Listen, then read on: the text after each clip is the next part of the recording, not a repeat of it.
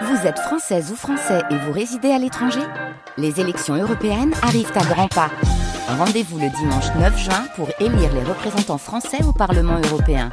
Ou le samedi 8 juin si vous résidez sur le continent américain ou dans les Caraïbes. Bon vote France Inter, le 6-9 du week-end. Et voici donc Alain Baraton. Rebonjour Alain. Bonjour Hélène, bonjour à tous. Découvrez les jardins ouverts en Ile-de-France. C'est le nom de cette manifestation à découvrir jusqu'au 27 août. Et oui, et pour la septième édition, plus de 200 espaces verts franciliens sont donc ouverts à la visite, certains exceptionnellement, et beaucoup proposent des animations artistiques et pédagogiques. Alors vous avez sélectionné pour, tout le, pour nous le château Rosa Bonheur. Et oui, il est situé sur la commune de Bitomery en Seine-et-Marne. Et il fut acheté par l'artiste en 1859. Elle est alors âgée de 37 ans. Il est à noter que c'est la première fois qu'une femme, Rosa Bonheur, Mmh. peut acheter un bien immobilier grâce aux fruits de son travail. Et c'est son tableau Le marché aux chevaux qui lui a permis de le faire. Rosa Bonheur apprécie tant sa demeure et son parc qu'elle y vivra jusqu'à sa mort en 1899. À voir aussi euh, dans, dans le château l'exposition Anna Klumke au jardin. Et oui, oui, cette femme qui hérita du domaine et qui fut l'amie, la compagne, la complice Mhm. de Rosa Bonheur. Anna fut aussi une artiste talentueuse et cette exposition permet de découvrir certaines de ses œuvres. Alors à noter que le château Rosa Bonheur propose demain dimanche à 18h30 un concert de folk de la soprano Amel Brahim Djeloul. Je n'ai pas le temps de vous parler, et je le regrette, des 200 autres parcs et jardins de la région parisienne, mais je vous invite donc à vous rendre sur le site Jardins ouverts, région Île-de-France. C'est l'occasion de découvrir quantité de parcs et jardins qui méritent pour certains vraiment le détour. Merci beaucoup Alain pour ce conseil. Vous avez encore reçu beaucoup de questions hein, cette Oui. semaine euh, des auditeurs. Celle de Geneviève, euh, d'abord qui se demande quelle fleur elle peut planter sous un vieux pin. Ah, c'est limité, c'est limité parce que le pain il fait de l'ombre, parce que le pain il boit toute l'eau qui tombe dans la terre, et puis parce que le pain il produit des aiguilles de pain qui en tombant sur le sol dégradent, enfin dégradent, transforment la composition du terrain. Donc que- quelle plante Eh Mhm. bien, pourquoi pas mettre de la bruyère Et oui, ça vous rappellera le sud-ouest, la forêt des Landes, magnifique. Mhm. On peut également planter des pervenches, c'est joli, les petites pervenches avec les fleurs bleues. Et pourquoi pas les cyclamènes de Naples pour donner au jardin à la fin de l'été une petite couleur.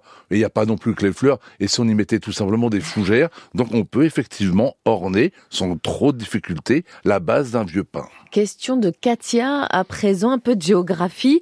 La tomate noire de Crimée, est-ce qu'elle vient vraiment de Crimée? Alors, avant toute chose, il faut préciser que les tomates, à l'origine, sont originaires du continent américain, qu'elles ont été introduites en France en 1598, d'abord comme plante d'ornement, il faut attendre 1798, 99, enfin 1780, pardonnez-moi, avant qu'on commence vraiment à la consommer, et quand Oui. on se rend compte du goût extraordinaire de ce fruit, on va en multiplier, on va en créer quantité de variétés, rien que pour l'Europe, il en existe aujourd'hui 2800 variétés, vous voyez que le choix est grand. Et il est vrai que parmi l'une des variétés, l'une fut créée en Crimée, la noire de Crimée, qui est donc bien, qui a donc bien pour origine cette petite partie du monde. On peut faire confiance à son nom. Que pensez-vous des ralentisseurs de croissance pour les gazons? Ça, c'est une question de Georges. Oui, ce sont des substances actives utilisées par certains professionnels pour, comme leur nom l'indique, limiter la croissance. Moi, je suis fr- franchement contre le gazon pour une raison simple. Ce qui fait la beauté du gazon, c'est justement ce vert qui varie aux fonctions des conditions climatologiques. Euh, lorsque c'est sec, le gazon est un peu, un peu jaune. Lorsqu'au contraire, la température est clémente et qu'il pleut beaucoup, il est vert. Et puis, le simple fait de le laisser pousser et de le tondre va permettre de réparer les petits ennuis de la vie de tous les jours. Vous savez, il y a les accidents, du piétinement, etc., etc.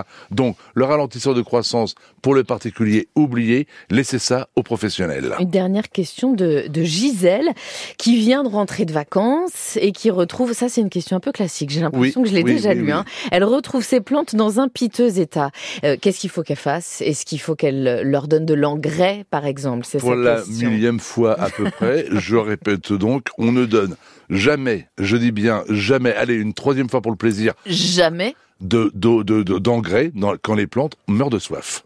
C'est une règle. Bon. On met de l'eau. Qu'est-ce qu'on fait alors Eh ben, on met de l'eau tout simplement. Et puis on laisse pas les plantes mourir de soif. On les confie à une voisine, on les met dans le jardin, on achète des petits dispositifs pour donner C'est quoi de ces l'eau. petits dispositifs? Parce que c'est vrai qu'on se pose toujours la question comment on prend soin de nos plantes quand on n'est pas là pendant les Il y a des vacances? systèmes maintenant un peu comme dans des bouteilles renversées qui donnent de l'eau goutte à goutte. Euh, voilà, tout simplement, on, on- on remplit même une soucoupe d'eau euh, euh, que l'on met à la base. C'est pas Mhm. très bon, mais pour quelque temps, c'est mieux que la mort. Et puis voilà. Et puis c'est l'occasion d'aller voir les voisins pour dire bonjour, je m'appelle Hélène, j'ai une plante plante verte à laquelle je tiens, pourriez-vous venir l'arroser? Ça crée des liens, vous savez, le jardin. C'est important. Et ça, c'est un très bon conseil. Eh ben Créer oui. des liens avec Alain Baraton. Merci beaucoup, Alain, pour euh, les réponses à toutes ces questions. On vous retrouve avec plaisir euh, euh, demain. Avec plaisir, à demain.